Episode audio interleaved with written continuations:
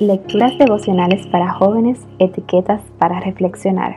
Cortesía del Departamento de Comunicaciones de la Iglesia Adventista del Séptimo Día Cascue en Santo Domingo, capital de la República Dominicana. En la voz de Maciel Jiménez.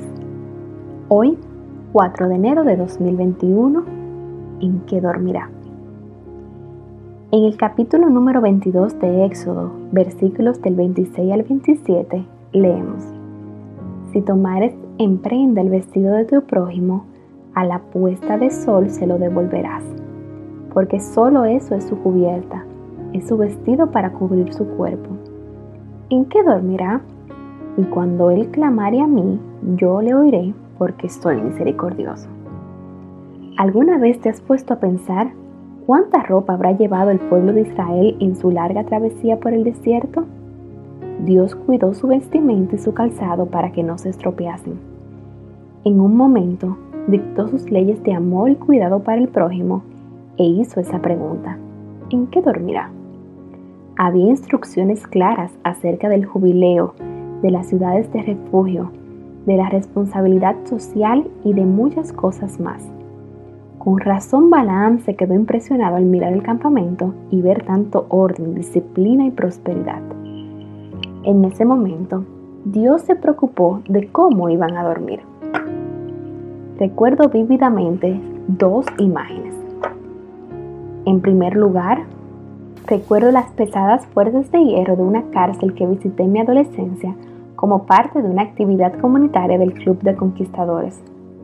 Lo que menos esperaba en ese momento era encontrarme con algunos compañeros de clase que habían sido detenidos sin que nos enteráramos. No puedo olvidar sus miradas de vergüenza, impotencia y el dolor al reconocerme. Otro recuerdo que tengo es el llanto desesperado de un niño que se había quedado sin su autito porque otro niño acababa de quitárselo. Y ese no era un llanto caprichoso, era el llanto de un niño que vivía solo en la calle, tenía poca ropa y ese autito rojo era el único juguete y propiedad que tenía. Lamentablemente, el mundo está lleno de situaciones como estas y muchísimas otras más desgarradoras. Y por alguna razón en mis oídos resuena esta pregunta. ¿En qué dormirá? Muchas veces olvidamos la importancia de la preocupación por el prójimo y la correcta administración de nuestros bienes. En la página número 18 del libro El Ministerio de la Bondad leemos, si los hombres cumplieran con su deber como mayordomos fieles de los bienes del Señor, no habría el clamor por pan, ni el sufrimiento por la miseria, ni la desnudez y la necesidad. La infidelidad de los hombres trae el estado de sufrimiento en el que la humanidad está hundida. Al ser misericordiosos, nos parecemos más a Jesús y podemos revelar mejor ante este mundo su carácter divino. ¿Recuerdas el caso de alguna persona que esté sin vestido? Puede ser que esta ley, dada en el Éxodo hace tantos años, pueda ser hoy nuestra norma.